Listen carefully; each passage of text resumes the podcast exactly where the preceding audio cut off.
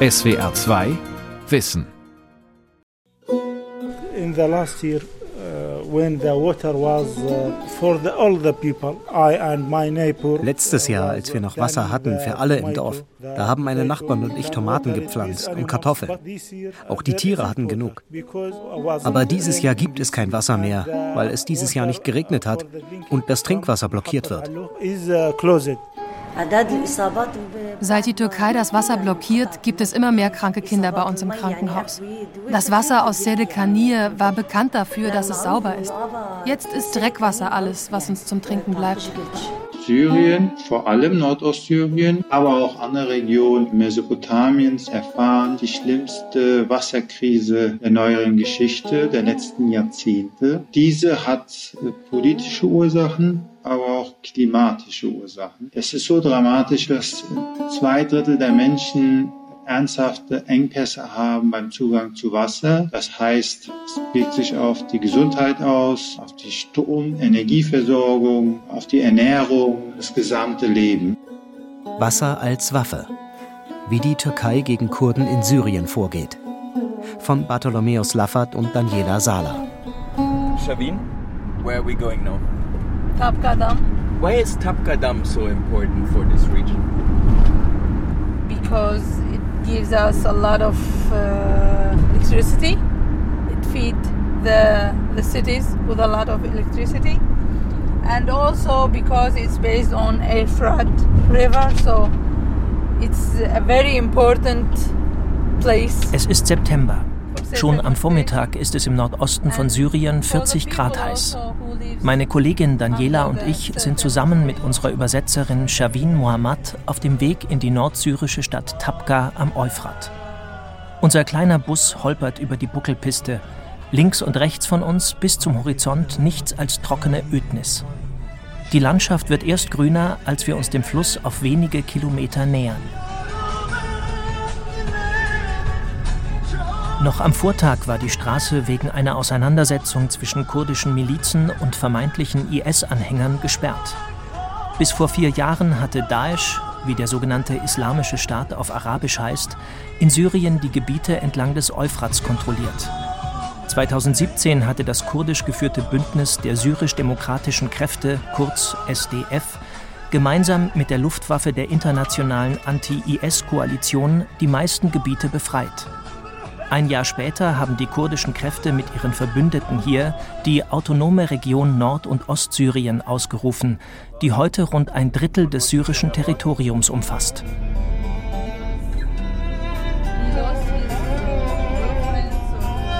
Doch wir sind nicht nach Syrien gereist, um über militärische Kampfhandlungen in den Wirren des Kriegs zu berichten, der hier seit elf Jahren ausgetragen wird. Wir sind hier, um zu recherchieren, wie der Konflikt mit anderen Mitteln weitergeführt wird. Der Nordosten Syriens erlebt derzeit einer der schwersten Wasserkrisen seiner Geschichte. Nicht nur die Menschen vor Ort schlagen Alarm, sondern auch die Vereinten Nationen. Wir haben hier im letzten Jahr dürreähnliche Zustände erlebt. Insgesamt haben rund 5,5 Millionen Menschen in Nord- und Nordostsyrien beschränkten Zugang zu Trinkwasser, was vor allem daran liegt, dass der Wasserstand des Euphrat niedriger ist als normalerweise. Sagt Bo Viktor Nylund, Direktor von UNICEF in Damaskus. Now, what this uh, means, uh, uh, obviously, for the population is on the one hand uh, insufficient uh, Das heißt, die Bevölkerung hat nicht genug zu trinken und nicht genug, um ihren Alltag zu bewältigen. Also Und das führt zu immer mehr Krankheiten, die durch Wasser übertragen werden. Wir haben eine starke Zunahme von Durchfall gesehen in den letzten Monaten, wovon vor allem Kinder betroffen sind. Dazu kommt, dass aufgrund des wenigen Wassers kein Strom erzeugt werden kann und drei Millionen Menschen keinen ausreichenden Zugang zu Elektrizität haben.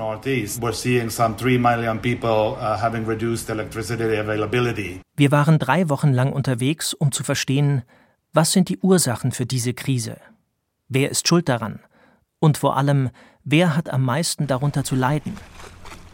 Unsere erste Station ist der Euphratdamm in Tabqa, 55 Kilometer entfernt von Raqqa, jener Stadt, die dem sogenannten Islamischen Staat mehr als drei Jahre lang als Hauptstadt diente. Der Euphrat ist historisch so bedeutsam wie der Tigris oder der Nil. Wir alle wissen, dass hier am Euphrat die Wiege der Zivilisation ist. Der Fluss ist für die Menschen auch wichtig, weil er schon im Koran erwähnt wurde und die meisten hier Muslime sind. Sagt Velat Davish, ein kräftiger Mann mit schwerer Uhr am Handgelenk und kurzen zurückgegelten Haaren. An der Wand seines Büros hängen Bilder gefallener kurdischer Kämpfer. Daneben das Porträt einer Frau in bunter kurdischer Tracht. Über den Fernseher am anderen Ende des Raums flackern Bilder von türkischen Soldaten bei einer Militärparade. Einst hat Darwish selbst mit den kurdischen Milizen gegen den IS gekämpft. Heute ist er Direktor des größten syrischen Staudamms. Sein Blick verdunkelt sich, wenn er darüber spricht.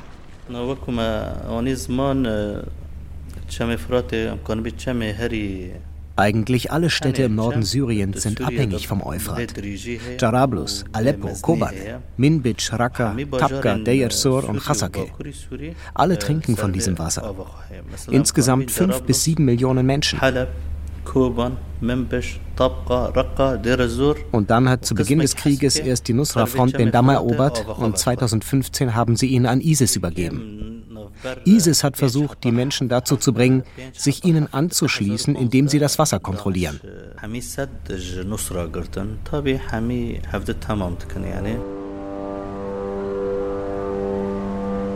Im Frühsommer 2017 hatten die pro-kurdischen Kräfte den Damm vom IS befreit. Doch die letzten Spuren des Terrors sind noch nicht beseitigt.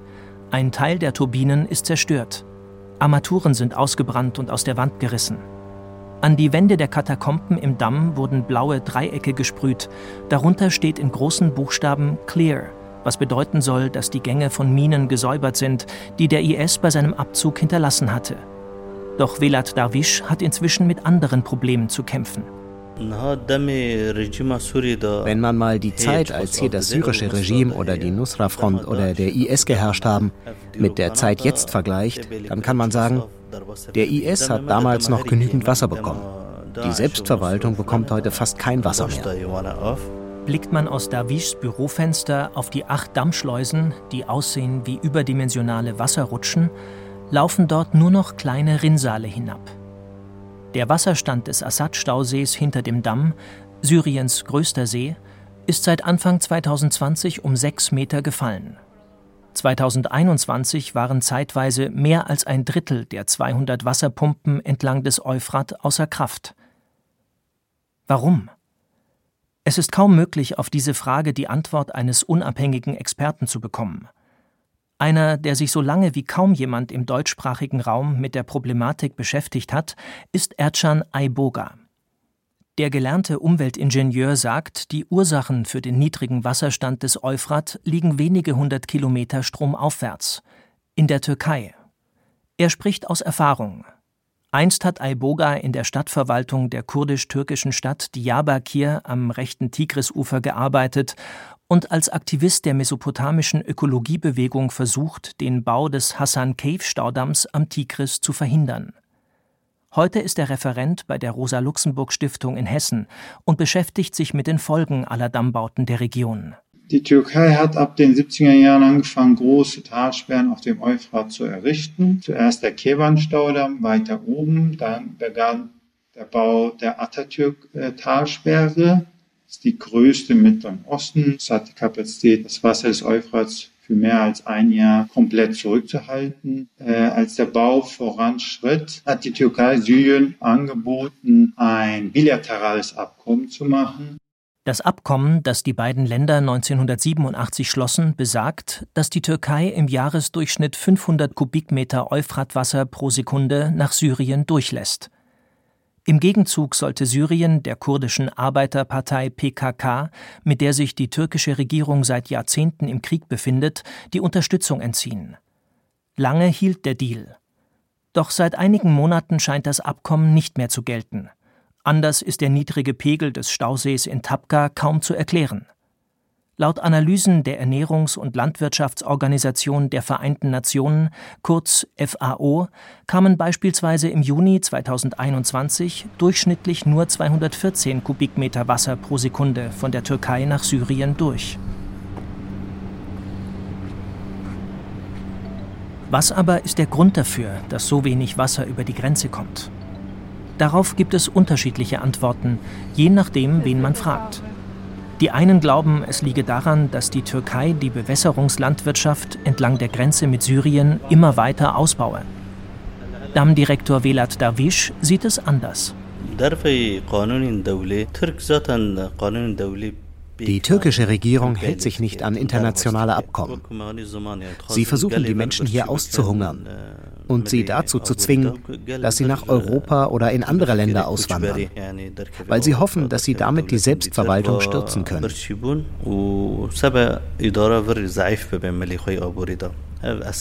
Auf der einen Seite belegen lassen sich die Vorwürfe nicht, dass die Türkei das Euphratwasser zurückhält, um politischen Druck auszuüben. Auf der anderen Seite attackiert die Türkei seit Jahren die autonome Selbstverwaltung in Syrien.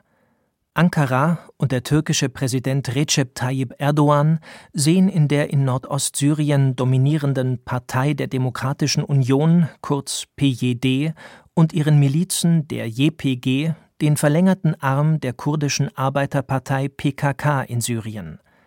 Und wie die PKK gilt die PJD in der Türkei als Terrororganisation, die bekämpft werden muss. Mehrmals haben wir versucht, das türkische Außenministerium per Mail und Telefon für eine Stellungnahme zu erreichen. Eine Antwort erhalten haben wir nicht. Bo Viktor Nylund von der UNICEF in Damaskus sagt: It's not uh, in my position uh, possible to look at, you know, why really uh, is the water at lower level that it Es liegt nicht in meiner Macht zu untersuchen, warum der Wasserstand niedriger ist als in der Vergangenheit. Ich kann aber sagen, dass nicht nur Syrien betroffen ist, sondern der Euphrat natürlich auch in den Irak fließt. Ein Gespräch auf regionaler Ebene wäre also sehr wünschenswert, um zu sehen, welche Art von Lösungen gefunden werden können weil Wasserknappheit ein Problem im ganzen Mittleren Osten ist. Viel Zeit bleibt dafür nicht.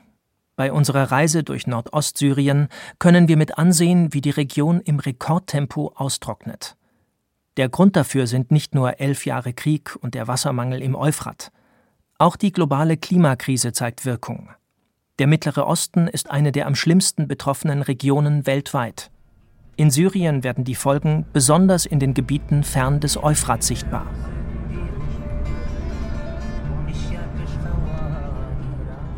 Zwei Tage nach dem Treffen mit Velat Darwish sitzen wir wieder im Auto.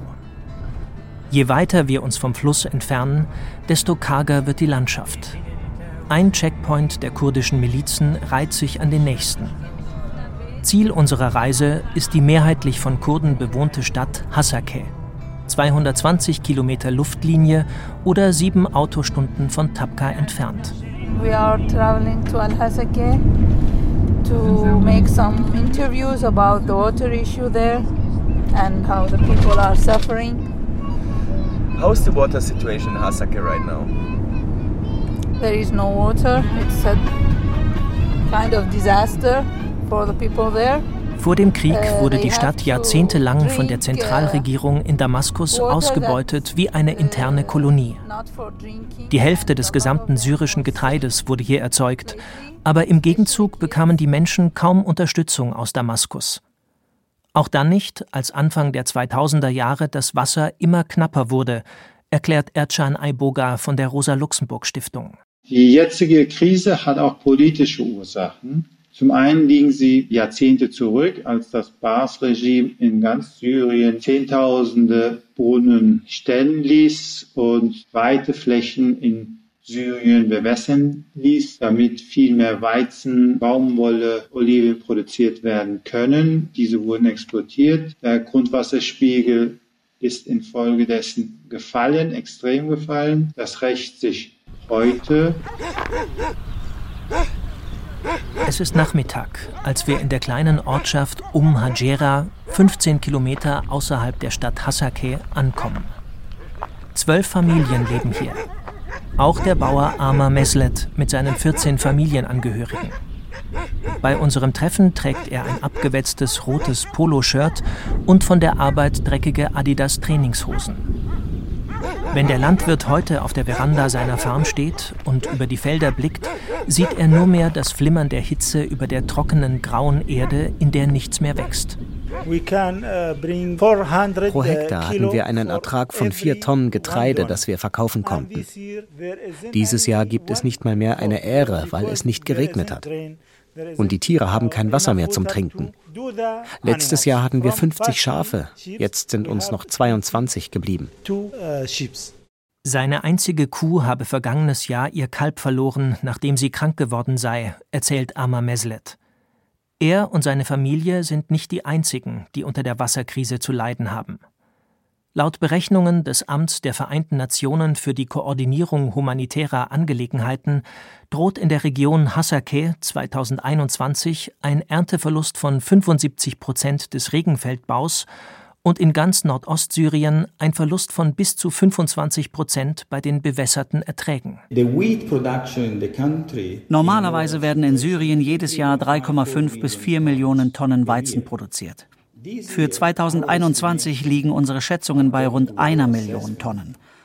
Das ist zu wenig. Was machen wir nächstes Jahr? Wie versorgen wir die Leute? Fragt Alfredo Impilia von der FAO, der Ernährungs- und Landwirtschaftsorganisation der Vereinten Nationen in Damaskus. Auch in der Vergangenheit habe es Jahre mit weniger Regen gegeben. Die Gründe für die aktuelle Krise seien aber neu. Dieses Jahr war vor allem die Verteilung der Niederschläge schlecht und hatte starke Auswirkungen auf die Ernte.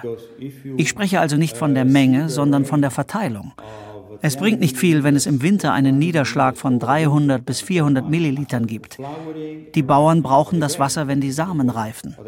Sonst befruchtet die Blüte nicht und man erhält keinen Ertrag. Das war 2021 sehr kritisch.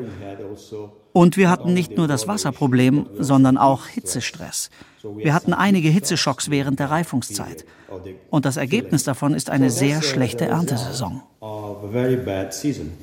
Gab es in der Vergangenheit noch Möglichkeiten, extremen Klimaphänomenen wie Dürre und Hitzeschocks entgegenzuwirken, fehlen den Bauern heute die Mittel dazu. Eine Folge des Kriegs. Wir haben Probleme mit dem Zugang zu Treibstoff, um die Felder in den Zeiten, in denen es zu wenig Niederschlag gibt, zusätzlich mit Grundwasser zu bewässern. Das führt zu einer ernsten Krise und einer schlechten Ernte. Die Landwirte gehen allesamt bankrott und das wirkt sich auch auf die kommende Saison aus, weil sie wahrscheinlich keine finanziellen Mittel haben werden, um neu auszusäen. Noch ist genug Getreide in den Weizensilos, die aufgereiht wie riesige Soldaten am Stadteingang von Hasake stehen. Doch ein weiteres Jahr mit Ernteausfällen wie 2021 hätte Folgen für die Ernährungssicherheit in ganz Syrien und könnte zu einer Hungersnot führen, fürchtet Alfredo Impilia.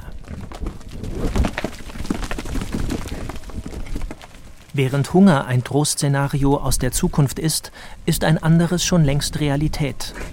Der Durst. Im Herbst 2021 ist nicht nur das Wasser für die Felder und Tiere knapp, sondern auch das für die Menschen. Als wir Ama Meslet besuchen, fließt schon seit mehreren Wochen kein Trinkwasser mehr durch die Leitungen, erzählt er. Schuld daran sei einmal mehr der nicht enden wollende Konflikt. The most effective people in this war are not the military uh, and not the army. Nicht die Soldaten und die Armee sind am schlimmsten von diesem Krieg betroffen, sondern die einfachen Leute. Ihre Kinder sterben, genauso wie ihre Tiere, ihre Bäume werden gekappt. Aber welche Schuld trifft Kinder oder alte Männer und alte Frauen? Es ist ganz egal, welcher Gruppe wir angehören. Ob Araber, Kurden, Jesiden, Aramäer, Christen oder Armenier. Dieser Krieg trifft uns alle. This war affected all of us. Als wir in der Stadt Hasakeh ankommen, liegen die Wasserleitungen schon seit mehreren Wochen brach. Dafür steuern schon früh morgens Kolonnen von Tanklastern auf die Stadt zu. Manche, so erfahren wir später, werden von der Selbstverwaltung oder den Vereinten Nationen bezahlt, die meisten gehören Privatleuten, die das Wasser viele Kilometer weit von den Bohrlöchern im Norden des Landes bis in die Stadt transportieren. Warum aber gibt es für die Menschen in Hasake kein Wasser zum Trinken? Antworten darauf erhoffen wir uns im Büro der Wasserverwaltung, das im zweiten Stock eines sandfarbenen Gebäudes im Stadtzentrum liegt. An der Wand hängt das Totenbild zweier Geschwister in Uniform, Kinder einer Mitarbeiterin, gefallen im Kampf gegen den IS. Hinter dem Schreibtisch hängt eine Landkarte von Jazira, zu Deutsch Insel, so heißt die Gegend zwischen Euphrat und Tigris. Darauf sind alle Wasserwege der Region eingezeichnet wie kleine blaue Äderchen. Die größte Ader reicht von der Pumpstation Aluk an der syrisch-türkischen Grenze bis in die Stadt. Und hier liege das Problem, sagt Selva Saleh, die Chefin der städtischen Wasserverwaltung. In der Region Hasakir leben 1,2 Millionen Menschen. Und um die zu versorgen, haben wir früher 100.000 Kubikmeter Trinkwasser von der Wasserstation Aluk erhalten. Das war mehr als genug. Aber heute kommt gar nichts mehr an. Zero. Alles, was uns bleibt, sind drei große Brunnen.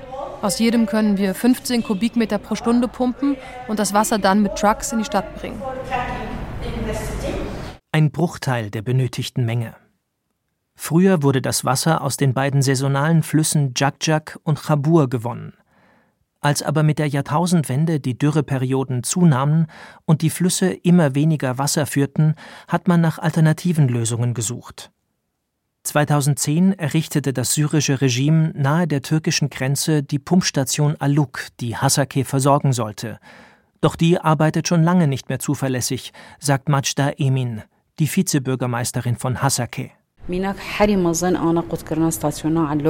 den Jahren des Krieges hat es immer Probleme und Schwierigkeiten gegeben. Aber seit die Türkei Serikaniye angegriffen und Aluk besetzt hat, sind unsere Probleme noch viel schlimmer geworden. Ihren Anfang nahm die Trinkwasserkrise in Hasake im Oktober 2019.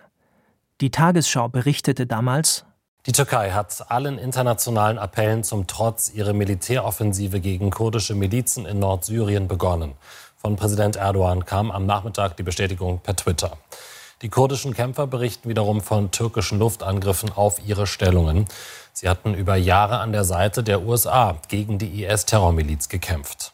Nur drei Tage zuvor hatte Präsident Donald Trump den Abzug der US-Truppen aus Nordsyrien bekannt gegeben. Die Türkei rechtfertigte die Offensive damit, eine Sicherheitszone gegen vermeintliche kurdische Terroristen einrichten zu wollen. Aram Hana, der Sprecher der kurdisch geführten Streitkräfte SDF. Uh, uh, wir waren enttäuscht vom amerikanischen Abzug. Wir waren wirklich enttäuscht, weil wir den IS zusammen bekämpft haben. Uh, wir haben den IS an der Front besiegt. Unsere Leute haben sich in diesem Kampf geopfert. Aber der Kampf gegen die Türkei ist anders als der gegen den IS. Wir sind nicht in der Lage, uns gegen eine ganze Armee oder ein Land zu verteidigen. Wir können nicht Drohnen mit Kalaschnikows bekämpfen.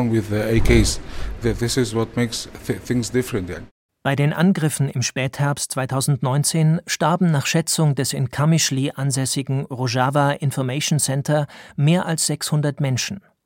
Mehr als 200.000 wurden aus den Städten Tal Abyad und Serekaniye vertrieben. Die Türkei besetzt seitdem einen 4000 Quadratkilometer großen Grenzstreifen, der bis 30 Kilometer ins Landesinnere reicht. Auch die Wasserpumpstation Aluk liegt dort. Der Wasserfluss wurde seitdem laut UN-Angaben mindestens 24 Mal unterbrochen, oft für mehrere Monate. Und wie für die Wasserkrise am Euphrat will auch hier keine der Kriegsparteien verantwortlich sein. Die Türkei bestreitet, das Wasser zu blockieren und beschuldigt die PJD, dass sie absichtlich die Stromversorgung der besetzten Gebiete blockiere und damit für den Ausfall der Wasserpumpen sorge. Majda Emin, die Vizebürgermeisterin der Selbstverwaltung in Hasake, sagt hingegen, im Moment versuchen wir die Pumpstation mit genug Strom zu füttern, aber sie geben uns trotzdem kein Wasser, obwohl wir ein Recht darauf haben. Also sagen uns die Leute hier, hör auf, ihnen Strom zu geben und finde andere Lösungen für uns. Die Türkei führt diesen Wasserkrieg wirklich nicht nur gegen die Selbstverwaltung, sondern vor allem gegen die Menschen.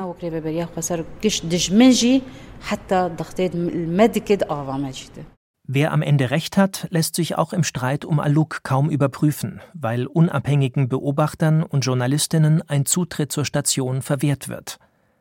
Was wir aber im September 2021 beobachten können, sind die unmittelbaren Folgen der Trinkwasserkrise für die Menschen in der Stadt. Schon morgens um acht herrscht Hochbetrieb auf der Kinderstation des öffentlichen Krankenhauses von Hasake. Auf den grauen Kunstlederpritschen im Behandlungsraum sitzen Frauen in bunten Kleidern mit Kindern auf dem Arm. Die meisten sind keine drei Jahre alt, haben fahle Haut und müde Augen. Sie sehen abgemagert aus. Mittendrin steht die Krankenschwester Sarah Davut.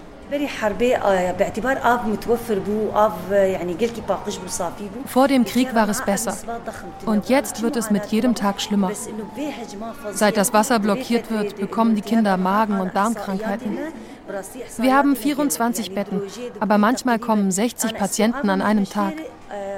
Es sind so viele, dass wir nur die extremen Krankheitsfälle priorisieren und die Kinder kurze Zeit hier behalten können. Eine Langzeitbehandlung ist nicht möglich, weil so viele warten.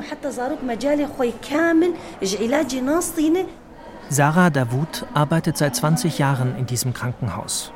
Sie ist 40 Jahre alt, trägt einen langen weißen Kittel und hat die dunklen Haare mit einer Spange an ihrem Hinterkopf zusammengesteckt. Vor ihr auf dem Bett sitzt eine Frau Mitte 30 mit geblümtem Kopftuch. Daneben liegt ihre Tochter, ein kleines Mädchen mit dunklen Locken und einem rosafarbenen Kleidchen. Vor fünf Tagen musste meine Tochter um drei Uhr in der Früh ins Krankenhaus eingeliefert werden. Sie ist krank geworden, nachdem sie dreckiges Wasser getrunken hatte. Das ganze Wasser, das die Lastwagen von den Brunnen rankamen, ist bitter und verdreckt. Wir haben einfach kein sauberes Wasser. Auch mein Mann ist deshalb krank geworden. Es ist eine Geschichte, die sich dieser Tage im Nordosten Syriens hundertfach wiederholt. Aus Not trinken die Menschen dreckiges Wasser und werden krank. In der ersten Jahreshälfte 2021 ist die Zahl akuter Durchfallerkrankungen in der Region Nord- und Ostsyrien nach Angaben des Amts der Vereinten Nationen für die Koordinierung humanitärer Angelegenheiten um 133 Prozent gestiegen. Werden die Erkrankten nicht sofort behandelt, ist das oft lebensgefährlich, sagt Sarah Davut. Am schlimmsten trifft es Kinder, schwangere Frauen und alte Menschen und diejenigen, die schon durch andere Krankheiten geschwächt sind. Manchmal bin ich in der Situation, dass wir nicht genug Medikamente hier haben und die Familien zu arm sind, um sich selbst welche kaufen zu können. Manchmal helfe ich dann mit meinem eigenen Geld aus. Aber ich kann nicht allen helfen. Das fühlt sich schrecklich an. Während Sarah Davut die Symptome der Krise bekämpft, liegt es an anderen, eine Lösung dafür zu finden an Frauen wie Selva Saleh von der Wasserverwaltung. Ursprünglich hatten sie und ihre Kolleginnen die Idee, die Wasserstation Al-Himma in Hasakeh zu reparieren, um dort das Wasser des Stadtflusses Chabur aufzubereiten. Doch weil es im letzten Jahr so wenig geregnet hat, liegt das Projekt brach. Die Selbstverwaltung versucht die ganze Zeit, neue Brunnen zu finden. Und auch andere Städte helfen uns mit Tankwagen, damit die Leute nicht wegen des Wassers abwandern müssen. Der neue Plan ist, Wasser mit großen Rohren vom Euphrat bis in die Wasserstation von Hasake zu pumpen.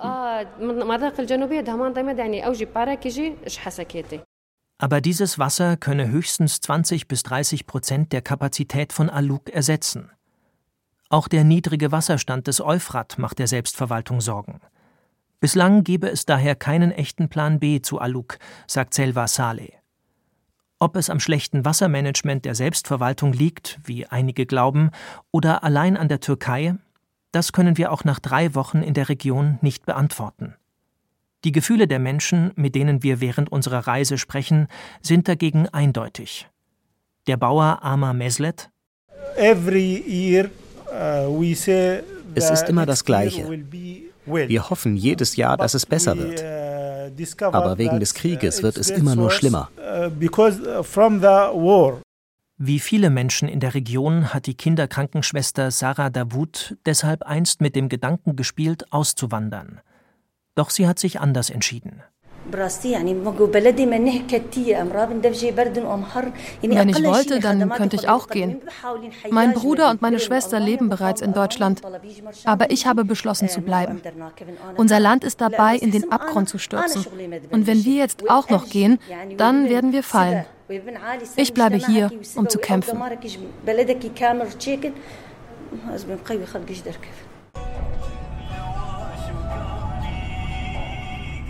In einem sind sich alle Menschen, die wir treffen, einig. Ganz gleich, ob sie von der Krise am Euphrat, von der Klimakrise oder der Trinkwasserkrise in Hasake oder auch von allem zusammen betroffen sind. Eine Lösung für die Wasserproblematik in Nordostsyrien kann es erst dann geben, wenn endlich wieder Frieden im Land und entlang seiner Grenzen herrscht. SWR 2 Wissen Wasser als Waffe wie die Türkei gegen Kurden in Syrien vorgeht. Von Bartholomäus Laffert und Daniela Sala. Sprecher Markus Michalski. Redaktion Dirk Asendorf. Regie Nicole Paulsen. SWR 2 Wissen. Manuskripte und weiterführende Informationen zu unserem Podcast und den einzelnen Folgen gibt es unter swr2wissen.de.